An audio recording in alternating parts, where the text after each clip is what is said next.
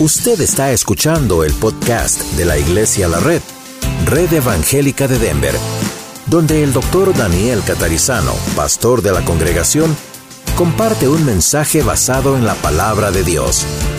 Ahora abra su corazón y permita que en los próximos minutos el Señor le hable y le bendiga.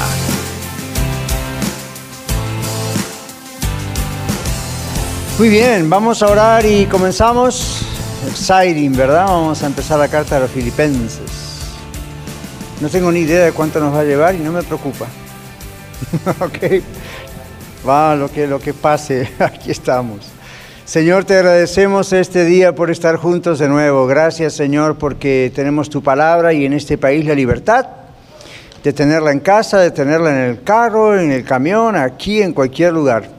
Gracias porque podemos tener este lugar, este templo abierto y con libertad de venir a alabarte, a aprender, a animarnos unos a los otros y pedimos que todo, todo, todo lo que va a suceder este día aquí en Aurora y en la Norte la noche sea para bendición, sea para que tú te puedas mover. Muévete con toda libertad, te rogamos, Señor. Yo sé que no necesitas nuestro permiso, simplemente te estamos diciendo que estamos dispuestos a recibir de ti, dispuestos a movernos como tú te mueves, en lo que tú estás haciendo globalmente en este universo, en esta tierra y también en este país, en nuestro hogar y en nosotros y en nuestra iglesia. Señor, bendice a los que están tratando de llegar y pedimos que les protejas y que todo lo que hagamos hoy sea para exaltar a Cristo y sea para tu gloria. En el nombre de Jesús. Amén. Ok, Filipenses. ¿Cuántos han leído alguna vez la carta de Filipenses? Es muy corta. Si la leen sin estudiarla, nada más leyéndola en menos de una hora, depende de qué tan rápido lean. Ok, pero hoy vamos a empezar a estudiarla de a poco, paso a paso. Y como ven, la serie le hemos llamado Filipenses, gozo en Cristo, porque es el tema principal. Ok, el gozo en el Señor ahí. Entonces ya sabemos uh, quién es el autor, vamos a hablar del autor o autores. Ahora vamos a recordar que esto es una carta a una iglesia o posiblemente una red de iglesias en la ciudad de Filipos, de allí el nombre Filipenses. En la antigüedad las iglesias no tenían por lo general, con alguna excepción tal vez, no tenían nombres como tenemos nosotros, ¿no es cierto? Iglesia la red, o iglesia esto, iglesia el otro. Generalmente los nombres tomaban del nombre de la ciudad, ¿ok? Entonces es como si dijéramos aquí la iglesia en Aurora. La razón por la cual no podemos decir eso es porque hay muchas iglesias en Aurora y no todas son una red que se han formado al mismo tiempo o juntas como estamos haciendo nosotros ahora, que tenemos la red norte, ¿ven? Entonces, uh, antes era el nombre de la ciudad, no existía la cuestión de otros nombres. Entonces, Pablo escribe a una iglesia local o probablemente una red de diferentes iglesias que fueron creciendo en esa ciudad de Filipos. Ahora, todos tienen su hojita, todos tienen su Biblia. All right. Vamos a leer en Filipenses capítulo 1 y hoy vamos a ver solamente los versículos 1 y 2. Y usted dice, ¿qué puede haber tanto mensaje en un saludo? Bueno, ajustese los cinturones porque hay mucho. Filipenses capítulo 1, leemos juntos. Vamos, Pablo y Timoteo, siervos de Jesucristo, a todos los santos en Cristo Jesús que están en Filipos, con los obispos y diáconos.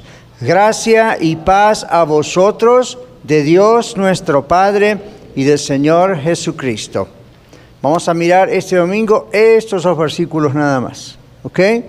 Entonces, en su hoja dice, cuando leemos un saludo al comienzo de cualquier epístola, de cualquier carta, ustedes saben que la palabra epístola significa carta, debemos comprender que no se trata de un saludo informal, así como, hola hermano, ¿qué tal? ¿Cómo está? Buen día, Dios le bendiga, y es un saludo más bien informal, ¿verdad? Los, en las cartas también, nosotros hoy en día casi ya no enviamos cartas, ¿verdad? Muy poca gente envía cartas, con, pero ya sea un email, un correo electrónico o algo, ustedes ven que el saludo en sí generalmente es una presentación para nosotros informal. Hola, ¿qué tal? ¿Cómo estás? ¿Cómo está usted? Soy Daniel aquí y vamos al tema. En cambio, en la Biblia estas cartas Aún los saludos tienen algo que decir. ¿Okay? Entonces aquí debemos comprender que no es un mero saludo informal, aquí hay un mensaje condensado en el saludo. ¿okay? Vamos a ver estas expresiones como gracia y paz. No es como bendiciones, hermano. Aquí hay un mensaje adentro. ¿okay? Y debería verlo también en lo de bendiciones, hermano. Pablo comienza refiriéndose a sí mismo y a Timoteo, como que la carta la están escribiendo los dos, aunque sabemos que es el apóstol Pablo que realmente la está escribiendo, simplemente Timoteo está con él, que es la idea. Timoteo era un pastor y joven, por lo menos a comparación de Pablo aparentemente, y Pablo lo estaba entrenando en gran parte, aun cuando ya era pastor Timoteo, Pablo, esas cartas a primera y segunda de Timoteo son cartas al mismo Timoteo. ¿Ok? Muy bien, entonces Pablo comienza refiriéndose a sí mismo y a Timoteo como qué. Ellos dos son siervos de Jesucristo.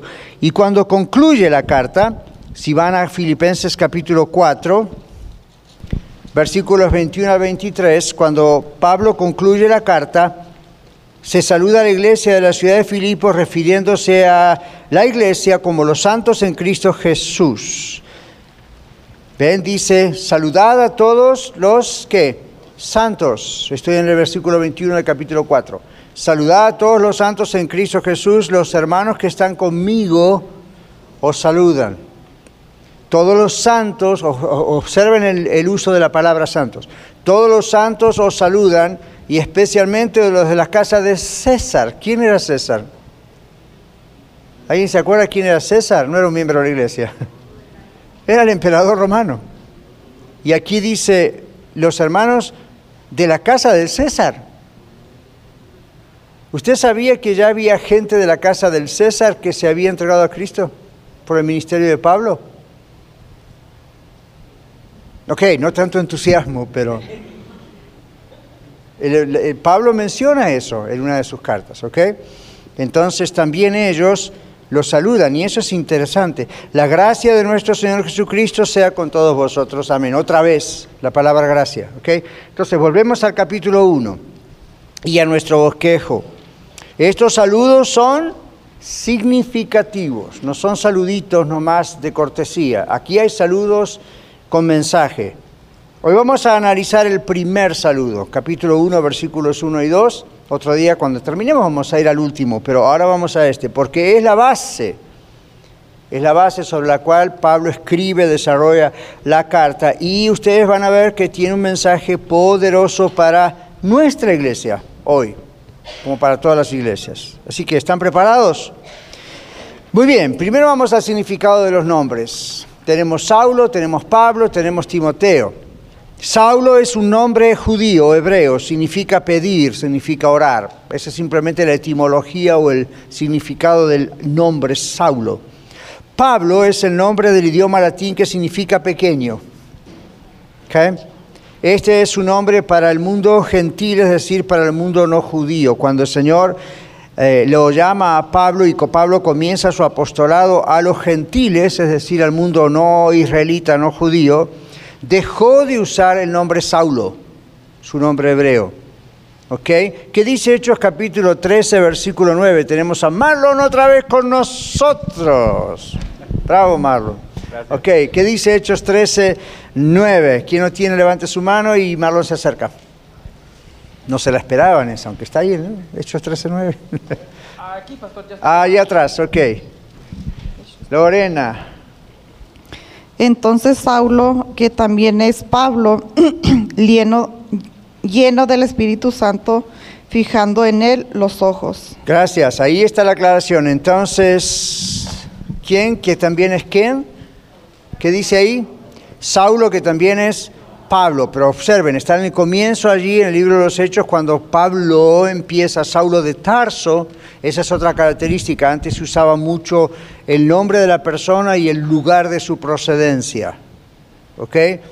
Entonces es como si usted dijera Miguel de México, o de Chihuahua, o de Zacatecas, o donde sea, él era Saulo de Tarso, ese era el nombre hebreo, ahora es Pablo, ¿de dónde?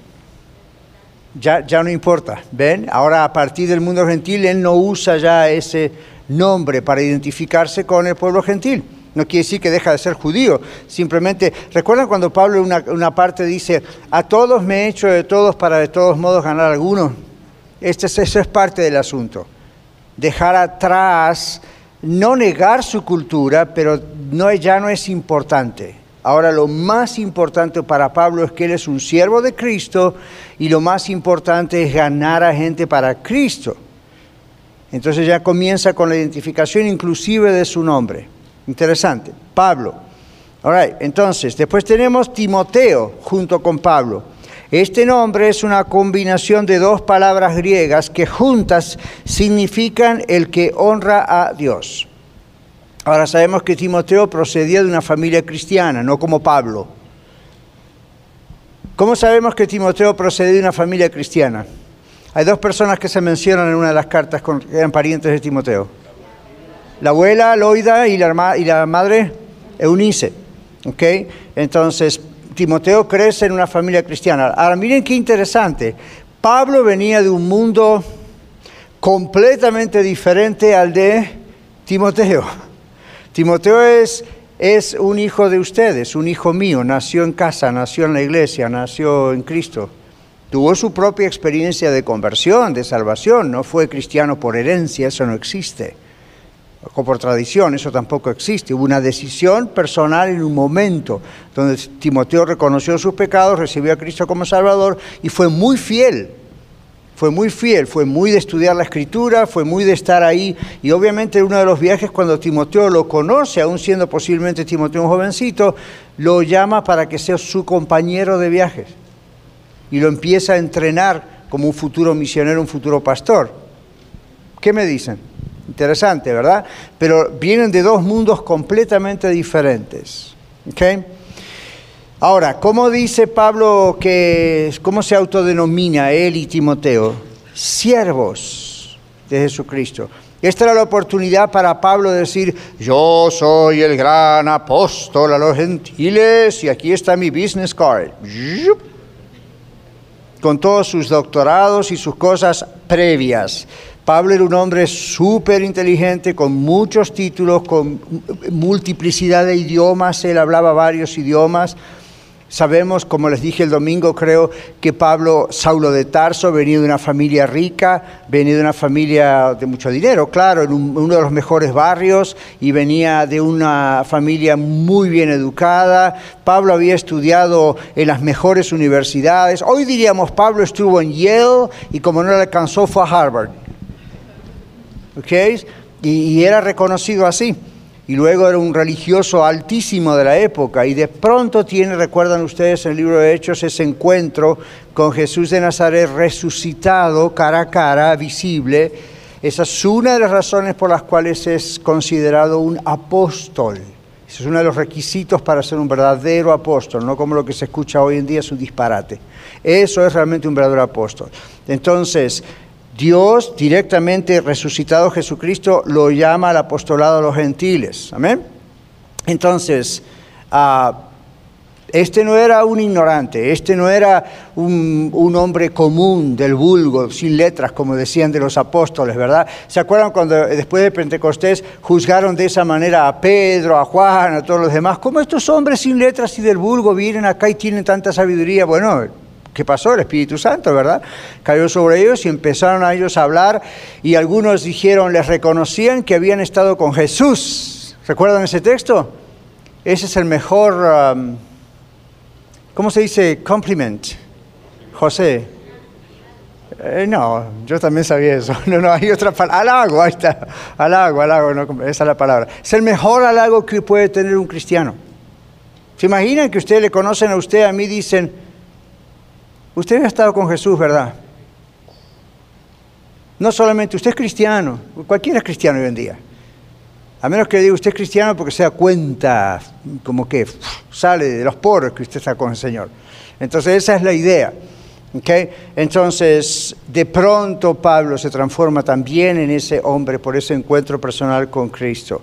Y él dice, todo lo que yo he estudiado, todos mis títulos, mi cultura, sin duda Dios la usa, ¿se dan cuenta? Porque, por ejemplo, en un momento él está discutiendo con filósofos en la ciudad de Atenas, y cuando usted ve, lee el lenguaje que Pablo usa, usted se da cuenta que Pablo conocía la filosofía de su época, conocía el idioma de su época, no era, no era un ignorante de la cultura y de las ciencias. Sin embargo, no se aferra de eso. Pablo dice, todo eso lo tengo por basura, no porque no me sirva necesariamente, sino porque al lado de Cristo es una basura. Y dice en Filipenses, tengo eso por basura para ganar a Cristo. Y me estoy adelantando en, Filipenses, pero la idea es que ganar a Cristo, ¿por qué? ¿Acaso no era de Cristo? No, no, no. Ganar a Cristo en el tema de lo que el Señor nos está enseñando aquí en estos últimos meses en el verano. ¿Qué significa esa idea de ganar a Cristo? Poder conocerle cada vez más ya le conozco, pero necesito conocerle cada vez más. Ya soy salvo, pero necesito conocerle cada vez más. ¿Ven? Ya, ya, porque ahí está el secreto de todo. Entonces Pablo dijo, para mí el vivir es Cristo, el morir es ganancia. Todo lo demás que he estudiado es, para mí, comparativamente, no me sirve, es basura. Yo quiero conocer cada vez más a Cristo. ¿Ven? Entonces... Ah, eso es para nosotros la enseñanza. Ese es el Pablo que está escribiendo esta carta, el único que está allí en la Biblia. Ahora ven, volviendo al bosquejo, siervos de Jesucristo, siendo que el idioma, en el idioma griego no aparece un artículo definido, la idea es que ellos, los dos, siervos, Timoteo y Pablo, eran siervos por naturaleza. ¿Qué significa esto? Significa que la palabra doulos, que se usa aquí en griego, se refiere a quién? Uno que está pegado a otro. Hmm. Uno que está pegado a otro. Eso es lo que la palabra dulos, esclavo, significa. La explicación aquí es entonces que Pablo estaba, que entre comillas, pegado a Jesucristo por los lazos del amor que nos constriñe. ¿Se acuerda cuando el apóstol Pablo, qué dice 2 Corintios 5:14? Ahí está el texto. ¿Quién lo tiene? Levante su mano, así se acerca al micrófono. Segunda Corintios 5:14. Ustedes pensaron, ah, todos los textos que vamos a ver son de Filipenses. Ah, ah. Ok, adelante, Mario. Porque el amor de Cristo nos constriñe, pensando esto, que si uno murió por todos, luego todos murieron. Gracias. ¿Nunca pensaron qué significa eso de que el amor de Cristo nos constriñe?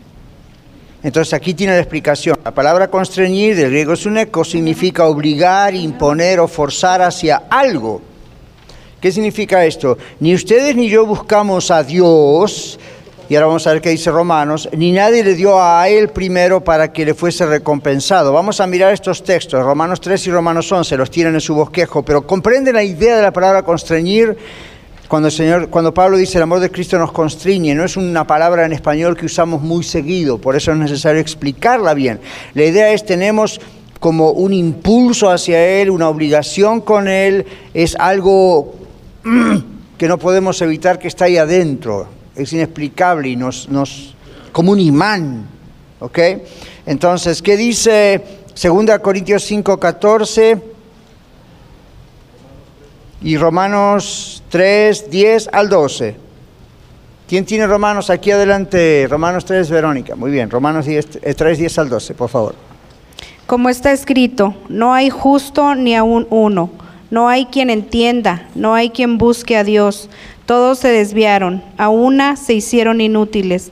No hay quien haga lo bueno, no hay ni siquiera uno. Gracias. Entonces, ninguno de nosotros buscó al Señor. ¿Se dieron cuenta? Usted ni yo no buscamos al Señor. El Señor nos buscó a nosotros. Ahora, hay otro texto que dice, buscad al Señor mientras puede ser hallado. Eso no está relacionado con este texto. La iniciativa fue de Dios. La Biblia dice que Dios nos amó primero. Estando en pecados, Dios nos amó, Dios nos conquistó. Una vez que nosotros somos salvos, comenzamos a buscar el rostro de Dios. ¿Ok? ¿Qué dice Romanos uh, ah, 11:35? ¿Ok? ¿O quién le dio al primero para que le fuese recompensado? ¿Quién le dio al Señor primero, otra vez, para que le fuese recompensado? Nadie. Entonces, ¿cuál es la idea aquí? Dios es el que siempre toma la iniciativa. ¿Se dieron cuenta? Entonces, ¿por qué usted ama a Dios? Porque Él le amó primero. No porque usted era tan bueno que dijo, voy a buscar a Dios. ¿ok? Y aún para los que nacimos en un hogar cristiano, naturalmente tuvimos ayuda, pero nosotros tuvo que llegar un momento en que tuvimos que aceptar el llamado de Dios y nacer de nuevo. Recálqueselo bien a sus hijos, ¿ok? Tiene que nacer de nuevo, cada uno de ellos. No se fíen de que porque vienen siempre a la escuela de vida y están con ustedes y automáticamente son cristianos. No cometan ese error. Cada uno de ellos tiene que tomar su propia decisión. ¿De acuerdo? Porque el Señor los está buscando, el Señor les está hablando, inclusive a través de ustedes, a través de mí, a través de los maestros, a través de muchas cosas que el Espíritu Santo hace. Pero la iniciativa siempre es la de Dios. Entonces, estamos circulando sobre la idea de Pablo sobre ser siervos de Jesucristo, dulos en griego. La idea es por qué nos constriñe ser siervos de Jesucristo, porque Él nos llamó, Él nos conquistó, Él nos amó. ¿Ven? No se atribuyan nada, no nos atribuyamos nada o caemos en el mismo error de la iglesia que dice que la salvación es por obras. No hay nada que nosotros, usted y yo, podamos hacer por nuestra salvación. Lo único que podemos hacer es aceptarla. La palabra dulos, otra vez siervo, se refiere también ¿A quién? A uno que ha nacido en esclavitud. Ese es otro sentido de la palabra dulos. Ustedes saben que la esclavitud en aquellos años era algo común, no era lo que ustedes ven en las películas o yo, no era lo que es un esclavo hoy. ¿okay? Entonces, por generaciones había familias de esclavos que nacían en casas de sus amos y sus hijos eran automáticamente esclavos de esos amos que eran de sus padres amos. Y así, pero no eran estos esclavos que iban con las cadenas por las calles eh, siendo maltratados, eran siervos de una casa. Se consideraban prácticamente familia. Había amos malos y entonces había esclavos que sufrían, pero también había esclavos que eran esclavos, pero no estaban tratando de hacer una revolución o un movimiento en contra de la esclavitud porque para ellos era normal y no eran maltratados, amaban a sus amos, ¿ok? Y sus amos a ellos, y había buenos y malos. Y esto es una de las cosas que tienen que explicar aquellos que dicen, si Dios es Dios, ¿por qué no abolió la esclavitud en la Biblia? No era lo mismo que ellos están hablando, ¿ok? Y después, por supuesto, hay también textos en relación a la esclavitud. Pero aquí la idea es, dulo significa alguien que nació era una familia de esclavos, siendo esclavo. Esa es la idea también. Se usaba también esa palabra a ese nivel. Pablo nació, aquí está la aplicación. Pablo nació bajo qué? La esclavitud del pecado cuando nació biológicamente de su mamá y de su papá. Y nació en la esclavitud amorosa del Señor Jesucristo cuando nació de nuevo en el Espíritu Santo, el día de su conversión. ¿Agarraron la idea de eso?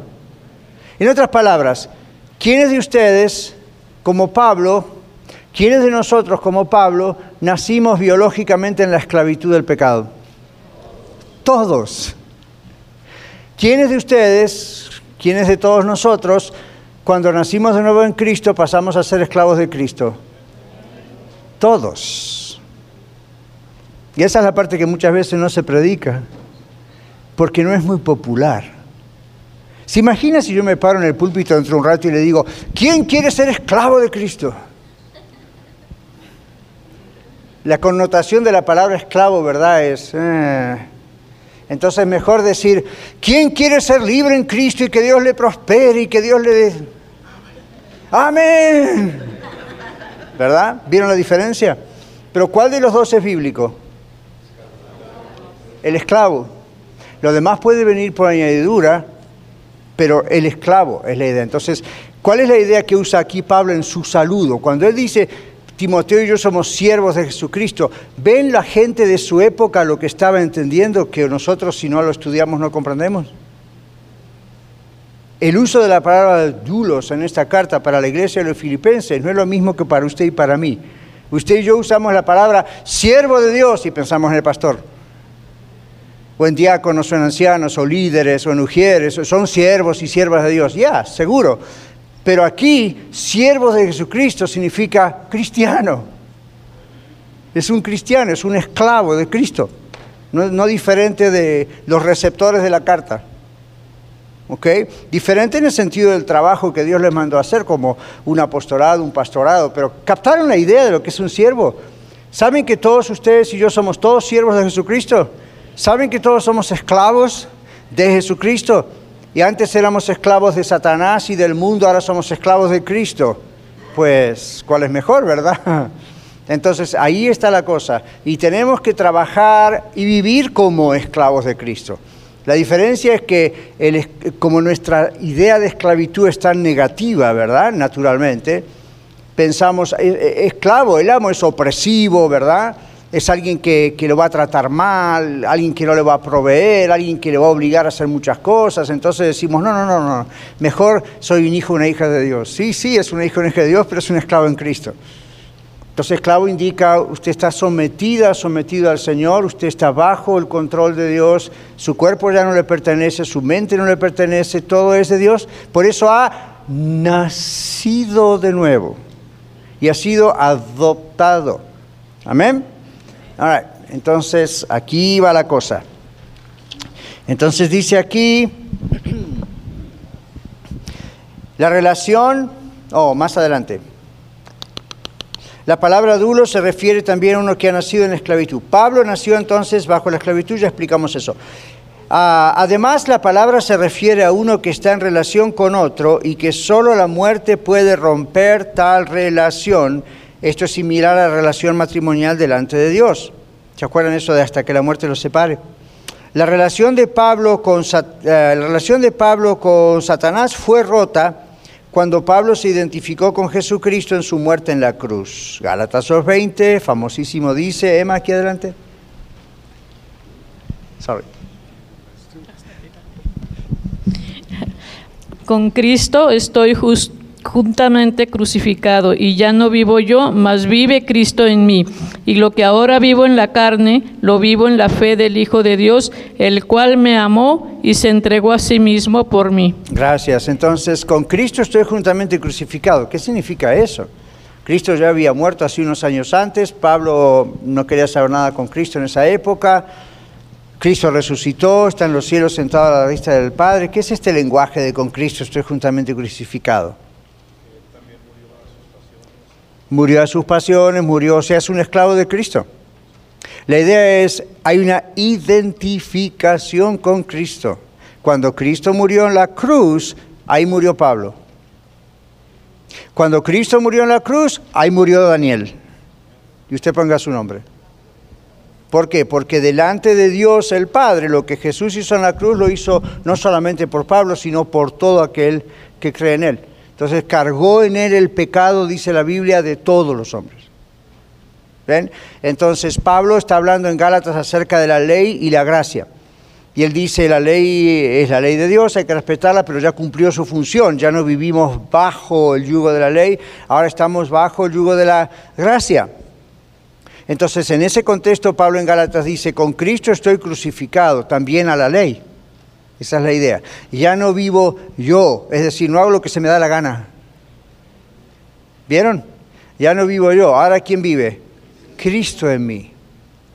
¿Okay? Soy otra persona, nací de nuevo. Él está dentro mío. Él vive. Y entonces dice, lo que ahora vivo en la carne, es decir, en este cuerpo humano, no es que andaba en la carne, como dice otra expresión, en pecado, ¿no? Lo que vivo en este cuerpo, en la carne, lo vivo en la fe del Hijo de Dios el cual me amó y se entregó a sí mismo por mí. ¿Ven? Entonces, aquí en Gálatas 2.20 otra vez nos dice que la relación de Pablo con Satanás fue rota, igual que la suya fue rota, y la mía con Satanás fue rota, cuando nos identificamos con Jesucristo en la muerte en la cruz. Es decir, cuando una persona recibe a Jesucristo como su Salvador y Señor, lo que está haciendo es identificándose con Cristo en el día de su muerte. Está diciendo, oh, yo acepto que cuando Cristo murió en la cruz, murió por mí.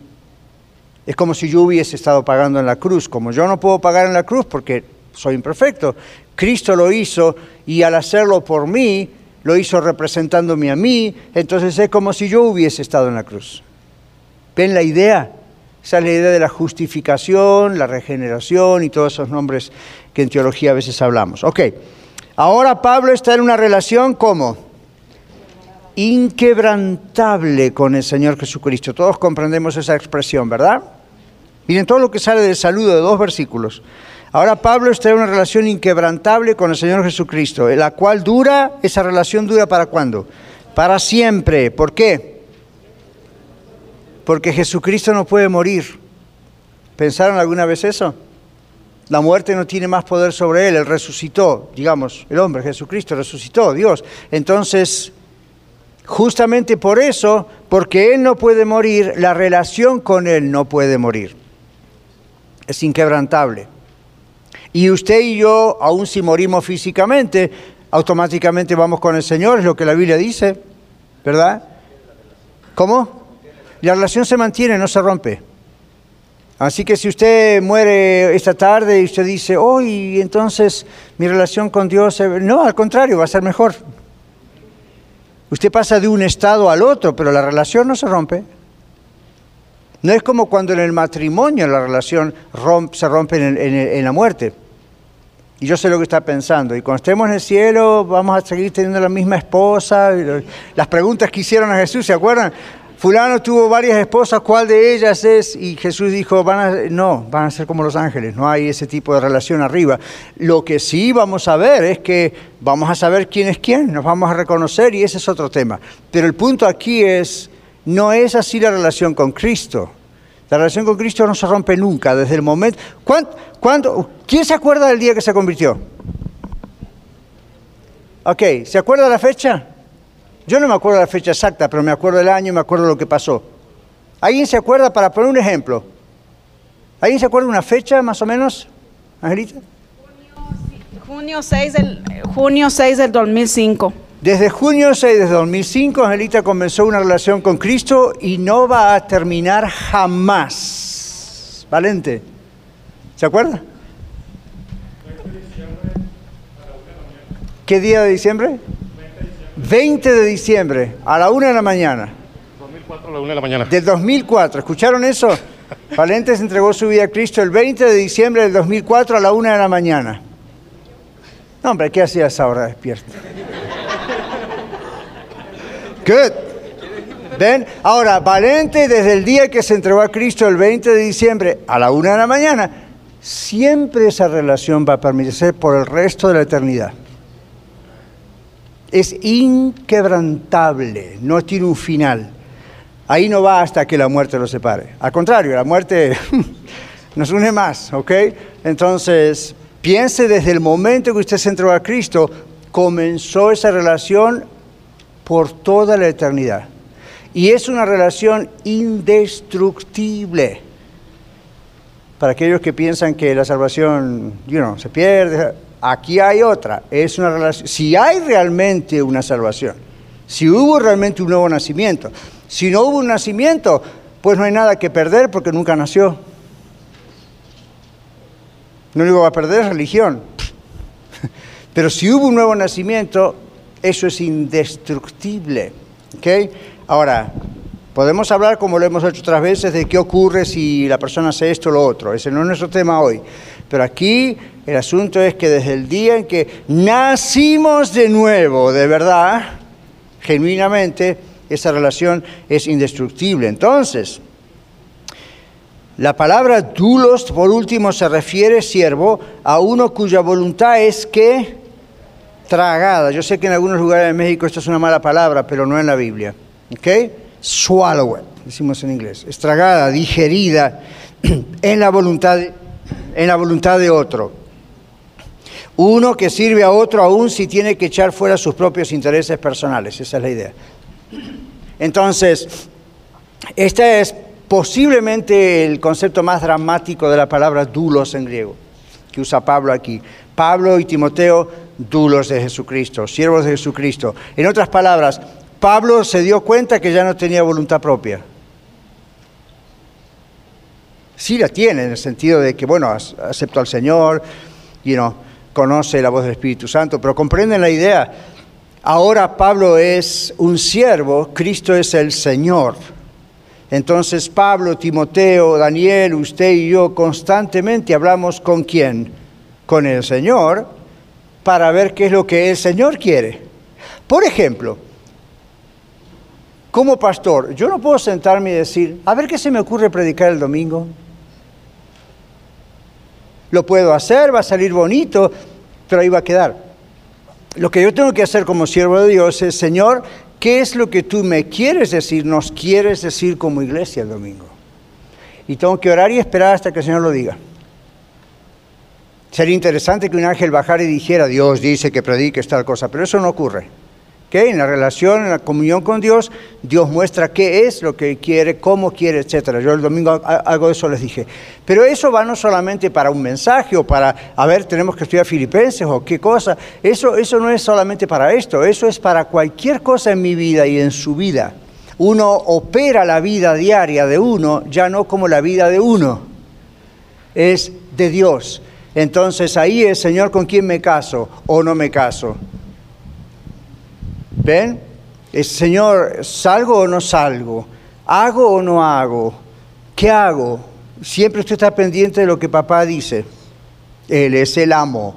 Y esa es la idea de dulos, traga como quien traga la saliva dentro del cuerpo de otro. Es una idea extraña para nosotros, pero es la idea la voluntad nuestra. Por eso Pablo, ya, no es nuestra, por eso Pablo decía, ya no vivo yo, Gálatas 2.20, ¿recuerdan? Ya no vivo yo. ¿Cómo que no vive? Si lo está escribiendo, lo está diciendo, espiritualmente hablando, ya no vivo yo, dice Pablo, ¿se dieron cuenta? Más vive quién? Cristo en mí. Entonces, Cristo en mí es el que me dice quién soy, qué hago, dónde voy, qué no hago, cómo lo hago, cómo lo interpreto. ¿Qué? ¿Ven? Entonces, ese buscar el rostro de Dios y su justicia de Mateo 6:33 va por ese canal también. Uno está cerca cada vez más del Señor y entonces uno más claramente va escuchando la voz de Dios, la dirección de Dios, los sí de Dios, los no de Dios, las alertas, las luces rojas, todo lo que decimos, las verdes, las amarillas. Entonces, lo que, lo que Filipenses en la carta, el Espíritu Santo le inspira a Pablo, va por ese lado. Sí hay gozo en Cristo, como es el nombre de nuestra serie, pero no es un gozo superficial que viene como en un momento de felicidad porque le aumentaron el cheque de salario, o porque nació un nuevo hijo, un nuevo nieto, o porque perdió peso y está más contento. Esos son momentos de gozo espontáneos, episodios de felicidad muy bonitos, pero este gozo que Pablo va a hablar en toda la carta de Filipenses, hermanos, tiene que ver con el gozo en Cristo. El gozo de conocer personalmente al Señor cada vez más y el ser iluminados por Dios en su voluntad y saber qué es lo que Él tiene para nosotros y cómo bendice y la victoria en la vida. ¿Ok? Entonces, continuamos. La palabra Jesucristo. No sé si alguna vez se preguntaron qué significa pero Pablo la usa aquí en Filipenses. Pablo y Timoteo, siervos de Jesucristo. Jesucristo, el nombre Cristo, Jo Christos, es el deletreo en español de la palabra griega esta, Jo Christos, la cual al mismo tiempo, la palabra Cristo, Christos, al mismo tiempo, escuché esto, es la traducción de la palabra hebrea que significa Mesías. La palabra Cristo significa el ungido de Dios. El nombre Jesús, que el ángel Gabriel le dijo a María y José que tenían que llamar a Jesús, Jesús, llamará a su nombre Jesús, ¿recuerdan? Porque Él salvará a su pueblo de sus pecados. El nombre Jesús es el deletreo en español de la palabra hebrea Yeshua.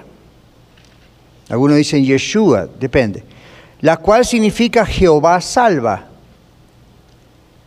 Así que en ambos nombres, Jesús Cristo, o Jesucristo, como lo escribimos en español, o Jesus Christ, tenemos el oficio mesiánico de nuestro Señor en la palabra Cristo, tenemos su deidad, de ahí sabemos que Jesús es Dios, contrario a lo que dicen las sectas, y tenemos el trabajo de su expiación, palabra que significa su sacrificio redentor por nosotros. Así que en el solo nombre de Jesucristo tenemos el mensaje del Evangelio. ¿Ok? Así que para los que digan, no es solamente Jehová, o no es Jesús, sí, pero no es Dios, el nombre de Jesús, Jesucristo, bien estudiado, aún etimológicamente en su idioma original, ahí está todo el mensaje de que Jesucristo es Dios hecho hombre. ¿ok? Inclusive más atrás en el Antiguo Testamento, cuando dice Isaías llamar a su nombre Emanuel. ¿Qué significa la palabra Emanuel? Dios con nosotros. Entonces le va a llamar al baby que iban a nacer en Belén Dios con nosotros. Hoy en día usamos el nombre Emanuel. Yo tengo un, sobrinito que se llama Emanuel. Nos gusta el nombre, a los padres les gusta el nombre, sabe qué significa Dios con nosotros, pero la primera vez que ese nombre se usó fue para Jesús. Entonces ya los profetas al anunciar el nombre va a ser Emanuel, ya están diciendo es Dios venido a la tierra con nosotros. Boom. ¿Ok? Entonces, y luego lo que significa Jesús y lo que significa Cristo, ¿se dan cuenta? En el solo nombre del Señor está ya su mensaje. All right. Ahora, santos. Pablo escribe a los santos. Estos no son los que están colgados en las paredes de algunos templos. Esos no oyen, no hablan, no caminan, no piensan, no tienen corazón. Santos, esta palabra es la traducción de la palabra griega que significa puesto aparte. Creo que todos sabemos esto, ¿verdad? Desde que nos entregamos a Cristo, Dios escribió nuestro nombre en el libro de la vida y nos puso aparte. Eso es en su forma verbal, en la palabra verbo, en la palabra, perdón, santo como verbo. Y luego los que fueron puestos aparte es en su forma sustantiva. Ahora, es una manera de llamar a los cristianos. ¿Ok? Es una manera de llamar a los cristianos. Se da cuenta que hoy en día nos costaría a nosotros llamarnos santos, ¿verdad? Yo tengo al hermano Juan Casaparco acá. Yo les hola Juan, hermano Juan, ¿cómo está? Imagínense si voy le digo, hola santo. Y lo pero este- bíblicamente está bien. O si yo les digo a ustedes, la Santa Iglesia La Red, ¿está mal? No. Ahora si yo le digo, la Santa Iglesia Madre La Red, la regué. Pero bíblicamente podría decir, la Santa de la Red. ¿Por qué? Es un conjunto de santos. Pero ¿quiénes son santos? ¿Ven la equivocación? La Iglesia Católica y la Iglesia Legalista Cristiana ha hecho de santos una palabra ridícula ridícula en el sentido de que lo han ido, lo llevaron más por el lado de la conducta. Ahora, naturalmente un santo como usted y yo en Cristo, nuestra conducta tiene que mostrar que Cristo vive en nuestro corazón. Eso viene de adentro hacia afuera. Pero esta gente y algunos de estos hermanos, ¿qué han hecho? De afuera para adentro. Entonces, ¿qué es la santidad en los contextos legalistas? ¿Qué? ¿Quién dijo no comer taco? Legalistas. Escuché no comer taco. ¿What? No comer chile podría ser, pero no. La apariencia. Toman cartas del apóstol Pablo, por ejemplo, dirigidas a la mujer, right? En ese momento, el corte de cabello, cubrirse la cabeza, joya sí o no, y hacen una doctrina de ese asunto. Y eso es un gran peligro. Es una trampa diabólica, ¿sabían? Porque hace que la persona se concentre en eso y no en Cristo. Yo he escuchado mensajes enteros que me han dado, perdón por lo que voy a decir, pero me han dado ganas de vomitar. Porque todo el mensaje o gran parte del mensaje tuvo que ver con reglas y leyes sobre si aretes o no aretes, si corta el cabello o no corta el cabello, si el hombre se puede usar la barba o no la puede usar, si bigote o no, si el cabello largo o no, si la falda. Y, si... y uno se va de ahí vacío más de como entró pensando, ¿y dónde está Cristo acá? ¿Dónde está el mensaje? ¿Dónde, qué, qué? ¿Cuál es la idea? Jesucristo dijo, si yo fuese exaltado a todos, atraeré a mí mismo. No si cierta cosa que alguien hizo doctrina de eso. Pablo estaba hablando a una iglesia en particular o dos por ciertas circunstancias particulares. Hay que interpretarlo bien y ya vamos a llegar un día a ese asunto cuando nos toque. Mientras tanto es, en cuanto usted toma cualquiera de esas cosas y las exalta a un punto de servidumbre y usted piensa que eso es santidad, usted no está siendo instrumento de Dios. Ahora, al mismo tiempo usted dice, pastor, cuidado porque están los liberalistas y yo no quiero que usted vaya a ser uno. What? ¿Ven? Liberalismo es todo vale. Acá no estamos diciendo todo vale. Acá inclusive en la red decimos mujer sea modesta, hombre sea modesto. Pero una cosa es ser modesto reflejando a Cristo y otra cosa es querer ser uno, la corporización de Dios. Entonces, cuidado con esos temas, ¿ok? Pablo no es legalista inclusive cuando habla de esos temas. Así que la palabra santo significa alguien que desde el momento de su salvación fue como apartado por Dios. Ya no es del mundo. Jesús dice, eh, en el Nuevo Testamento se dice, ah, eh, estaba en la- las tinieblas y ahora qué pasó. Del reino de las tinieblas viene al reino de la luz admirable del Señor. ¿Ven? Hay un cambio interno, hay un cambio de adentro. ¿De acuerdo? Yo, la iglesia, esta o cualquier otra, la religión, una denominación, no puede hacer esos cambios en mi vida y en su vida. ¿Se dio cuenta? Por eso muchas de esas personas cumplen con esas reglas, pero por dentro, no. Y Dios, el Señor Jesús mismo llamó a gente así sepulcros blanqueados. Ouch. Así eran los fariseos, ese es el espíritu legalista. ¿Por qué sepulcros blanqueados? Dice, porque por afuera Ahora, recuerde que estamos hablando de sepulcros judíos, no sepulcros de los nuestros. En aquellas épocas esos sepulcros blanqueados generalmente eran esas piedras, esas rocas, cuevas, y afuera las pintaban de blanco, ponían hermosas flores, y uno lo miraba y decía, adentro había un muerto, pero qué bonito se ve de afuera. Y el Señor dijo, sepulcros blanqueados, por afuera todo parece bonito, dice, pero por dentro hay cuerpos putrefactos, podridos. Entonces ve que el Señor mira, ahora si, el corazón está lleno de Espíritu Santo, si la vida está llena de Espíritu Santo, afuera también se va a reflejar. Pero no con leyes que nosotros impongamos. ¿ok? El mismo Espíritu Santo le dice a usted, "Mm, esto no es modesto. Le va a hacer sentir incómodo o incómoda. O le va a hacer sentir, esto no agrada a Dios. O le va a hacer sentir, ah, todo el mundo me está mirando a mí por tantas joyas ridículas que traigo, como hacían aquellas mujeres en esa época, ¿verdad? Que se hacían, por empezar no se cortaban el cabello, porque supuestamente no se podía hacer, por respeto al hombre. Entonces, ¿qué hacían? Se levantaban el cabello y en el medio se ponían piedras y una banana, cualquier cosa. ¿En serio? Ahora, imagínese, imagínese usted entre una persona así hoy. ¿Usted cree que usted puede prestar atención al Señor? Entonces, ok. Santo significa apartado por Dios. Y la conducta de santidad surge de una persona llena del Espíritu Santo, no en modalidades como las que nosotros pensamos. All right.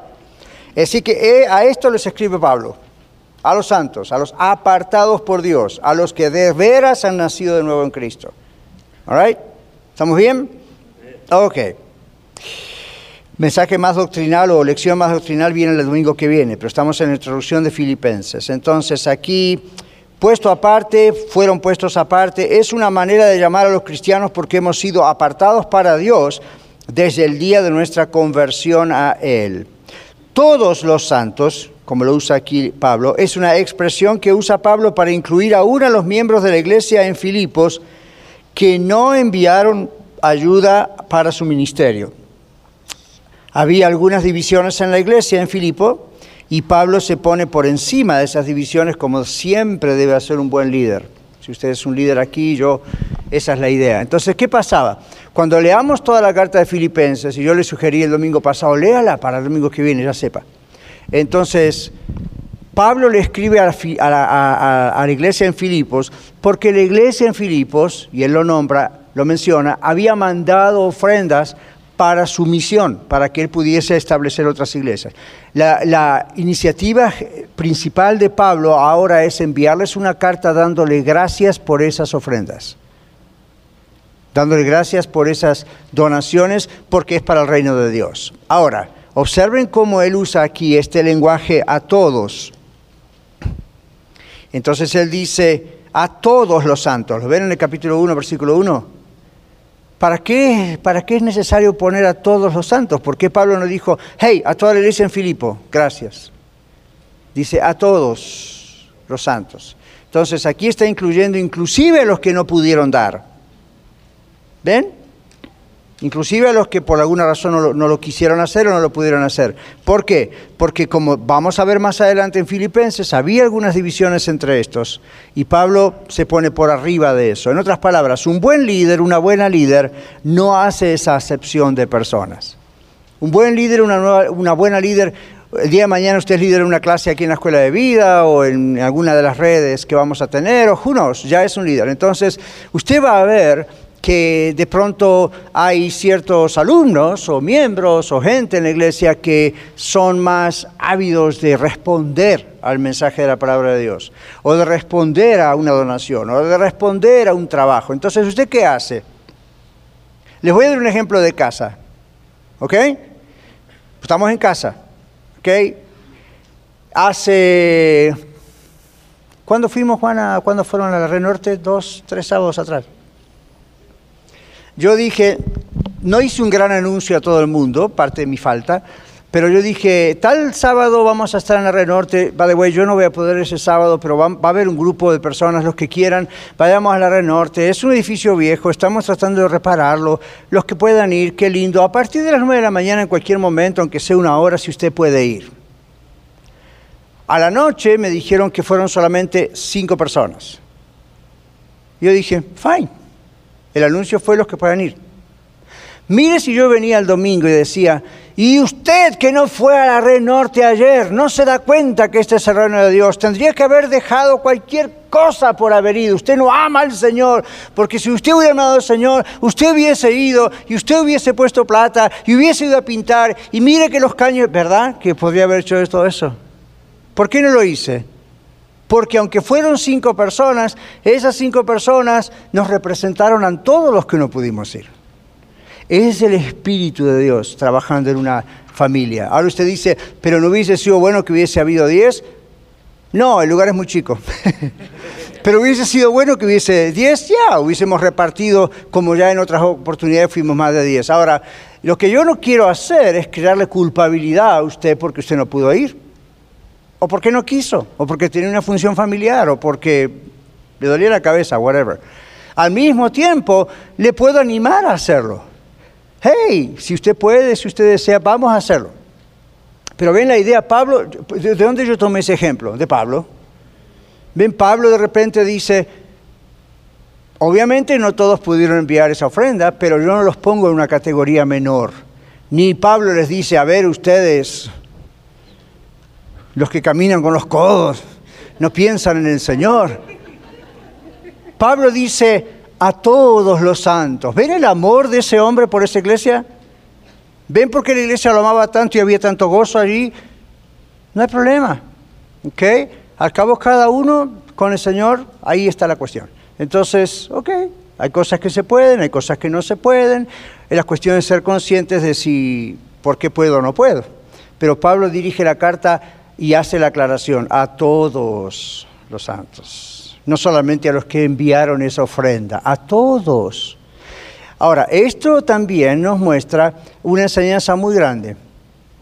Todo lo que usted y yo hacemos, aún en la semana, o no hacemos, o hacemos bien o hacemos mal, ¿a quiénes afecta? A todos. Indirectamente afecta a todos de alguna manera. ¿Ok? Porque lo que el Señor nos está mostrando aquí es que la iglesia somos todos los que hemos nacido de nuevo en Cristo. Desde el más pequeño hasta el más grande. Todos. Desde el más jovencito hasta el más anciano. Todos. Por eso hay otro texto que dice, gócense con los que se gozan, llore con los que lloren. Unánimes entre vosotros, no altivos, no pagando a nadie mal por mal, ni maldición por maldición. Ven, el trato entre uno y los otros siempre es un trato así, de hermandad, de amor, somos del mismo Padre. Ninguno de nosotros vino a Cristo porque era mejor que el otro, a todos nos amó Dios, aunque entramos por diferentes caminos en el sentido de que veníamos bajo diferentes circunstancias, el único camino es Cristo, ¿ven? Entonces uno hmm, tiene otra perspectiva de la vida. Ahora, para ir concluyendo, obispos y diáconos, estos son los líderes de la iglesia en Filipos. También se llaman otros textos ancianos. Es otra palabra que se usa o que usa Pablo en algunas ocasiones. Obispo, que significa como sobrever, como ver por arriba o supervisar. Ellos velaban por la salud espiritual de la iglesia. No es como los modernos obispos. Los modernos obispos, como los supuestos modernos apóstoles, se ponen por encima de los demás, ¿se dieron cuenta? Ellos son los meros meros, hay que darles honor y honra, hay que ellos mandan, dicen sí o no. Eso no existía en la iglesia, yo no sé dónde lo sacaron. Es un invento humano. Estos son nombres que significan, son siervos y siervas de Dios, líderes, todos son iguales, simplemente tienen roles diferentes. Porque yo sea el pastor de iglesia la red, eso no me hace a mí más grande o más alto que a usted. Yo, usted y somos, somos siervos igual, a mismo nivel. Tenemos roles diferentes. Y al tener roles diferentes, tenemos responsabilidades diferentes. Entonces la Biblia dice que yo como pastor un día voy a dar cuenta de todo lo que enseño. ¡Ja! ¿Por qué le digo ore por mí? ¿Ven? Entonces, esa responsabilidad usted no la va a tener, yo sí. Cambia el rol. Pero categoría, uno más que el otro, más importante, eso la iglesia nunca lo conoció, eso empezó más tarde y hay que desecharlo. ¿Ok? Entonces, obispos, diáconos, todos estos nombres, ancianos, velan por la salud espiritual de la iglesia. Los diáconos, como ustedes se acuerdan en Hechos capítulo 6, la primera vez que se mencionan los diáconos, eran siervos y velaban por los pobres, pero de una manera ministerial, no era obra social. Por ejemplo, aquí nosotros tenemos al hermano Dino y a su esposa y los tenemos ahí en el trabajo del Ministerio de Ayuda. Ahora, siempre le hemos dicho, la idea no es solamente si alguien necesita materialmente o you alguien viene nuevo, y, fine, la iglesia ayuda, pero recuerde, no es obra social. Ese acto de ayuda es amor unos por los otros y es un acto espiritual, es un acto ministerial, es un acto para llevar a la persona aún más cerca del Señor. ¿Se da cuenta? Porque obra social puede ser cualquiera. El gobierno hace obra social. ¿No conocen ustedes instituciones de obra social? ¿No han ido alguna vez a lo mejor a pedir pan, ropa o lo que sea? ¿Y cuál es la diferencia entre ellos y nosotros como iglesia si hacemos eso? Lo nuestro tiene una meta, lo nuestro tiene un propósito, lo nuestro se hace en el nombre de Jesús, lo nuestro alcanza almas, cambia vidas, no solamente pone pan sobre la mesa o una silla que no teníamos, o llegó alguien de otro país y le dimos una mesa. Bueno, gloria a Dios. O entre nosotros, a lo mejor se le rompió el carro a alguien y vamos y le ayudamos y no le cobramos. Eso es cuestión nuestra, o le cobramos poco. Eso es cuestión nuestra, son detalles. El punto es por qué se hace, no es mera obra social. Entonces los diáconos en la iglesia primitiva, comenzando en Hechos 6, cuando estaba el problema de las viudas, recuerdan, entre los viudas de los judíos con las viudas de los no judíos, el problema no era una cuestión de vamos a, ah, ahí comenzó el primer goodwill ahí nació, el Salvation Army. No, no. Eso se hacía con el propósito de ministrar a la vida espiritual inclusive de la persona en necesidad. A veces Dios permite que usted y yo tengamos necesidades materiales. ¿Se dio cuenta? ¿Se dio cuenta o no? Y usted dice, ¿por qué será? Porque la familia de Dios, que es la iglesia, en este caso la red para usted, estamos ahí para ayudarle. ¿Por qué? Simplemente es una tarea de caridad o lástima. No, recuerde que la lástima lastima. Yo siempre juego con esa palabrita. La idea no es esa, la idea es esta. Estamos ahí para ministrarle. Cuando usted o yo tenemos una necesidad material o física o de salud, siempre nuestro ánimo tiende a bajar un poquito, aunque tengamos mucha fe, siempre nos encontramos en un poco de aprietos y de pronto que otras personas de la iglesia vengan y nos ayuden. lo, lo material es bueno y es necesario, pero no es el fin último. El fin último es, con esto le recuerdo que Dios ama. Con esta ayuda, anímese Dios está proveyendo. ¿Ve, la idea? ¿Ven que es diferente la idea? No es simplemente voy y alimento a los pobres. Eh, aquí hay, hay otro fin. Y el fin es animar, ayudar, exhortar, apoyar. Pobre de esa gente, ¿verdad? Que sufre enfermedades y problemas materiales y, matrimoniales y no tiene a quién recurrir. Y cuando recurren a la gente, gente le ayuda, pero no hay, no hay necesariamente ahí un espíritu de amor, de comprensión, de ayuda, de a ver qué, está tratando de comunicar el Señor en esta prueba, vamos a ayudarnos. Eso no existe allá afuera, aquí sí. ¿Okay? Entonces ahí está la idea de los diáconos o diáconos en Hechos 6 y que Filipenses aquí en la carta Pablo los saluda. Bueno, gracia y paz. Gracia que dice que es un favor inmerecido. En otras palabras, Nadie merece la salvación. Dios la da, inmerecido de Dios en la cruz por nosotros. Es un favor extraordinario. ¿Qué significa eso? Es algo que no es un favor que se espera o que ordinariamente se puede dar. Estoy usando la palabra ordinario como lo común, lo que se espera, ¿verdad? o se espera. Digamos, si usted dice, estoy caminando y tropiezo y alguien me agarra, me hizo un favor, ¿verdad? Pero eso no es un favor extraordinario. Se supone que alguien por gentileza va a hacer eso, a menos que tenga algún problema por aquí arriba en ciertas neuronas. Uno va a ayudar, eso lo hace hasta un ateo, alguien que no cree en Dios puede ayudar a alguien, ¿o no? Ya, está haciéndole un favor. Pero cuando hablamos de un favor extra merecido, extra, como decimos acá,